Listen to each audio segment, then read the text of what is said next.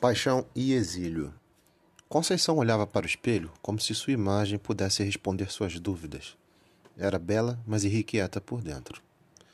Damiana, sua prima tia, produzia seus cabelos como uma obra de arte. Eram cachos vigorosos que pareciam um parreiral se espalhando em sua pele morena. O cheiro de anis e calêndula a tranquilizava e horas colaborava com sua agonia. Fora que toda hora alguém entrava no quarto e dizia: Você está linda. Mais ao norte da rua, Egídio perfumava-se enquanto seus irmãos diziam que parecia uma seriema de terno, e ele ria-se da zombaria de infância. O fato é que agora que se casava com Conceição, poderia provar a todos que não era o imaturo sonhador que cantava todas as noites no trapiche, barganhando moedas. Não se importava com dinheiro. Já Conceição sonhava em morar na Serra do Socó, onde Afonso Velho herdara uma casa dos pais.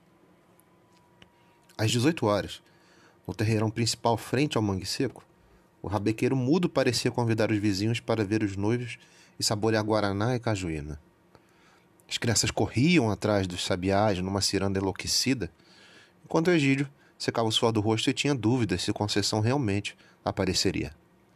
Deixa de ser besta, Siriema. Você está se casando com a moça mais bonita dessa cidade?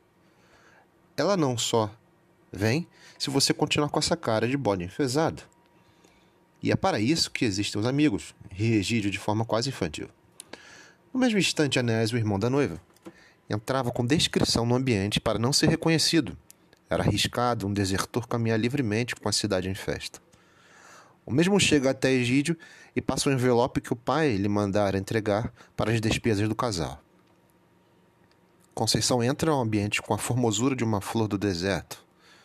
As pessoas sorriem, comentam, se hipnotizam e além da mantilha, o passado repousa de forma insistente sobre sua cabeça. Lembrava-se que Egídio a viu na praça disputando com Helena o rapaz magrela que ninguém queria, e que ele, Egídio, parecia um trovador silencioso enquanto as duas lutavam em violento repente o coração do jovem. Cabelos eram arrancados, unhas lacerando a pele, e Conceição levava larga vantagem enquanto Helena, tomada pelo ódio, avançava com furor em seu estômago. Nesse instante, os seus fartos de Conceição são projetados para fora de sua blusa, e pela primeira vez Egídio saía de sua apatia natural. Via aquela moça lutar como uma leoa quase nua pelo seu amor.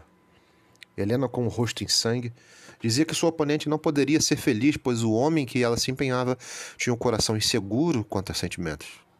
E se os dois amigos de infância? Pouco mudaria dali para frente.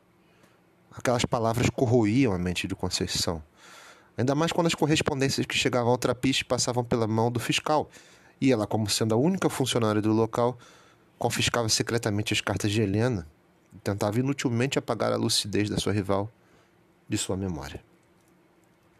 Conceição acordou de seus pensamentos com o cônego Joaquim perguntando se aceitava Egídio como marido. Ela gargalhou e disse sim, beijando de forma voluptuosa, pois não sabia onde encontrar o Sentimento de Egídio. Paixão e Exílio, por Márcio Diniz.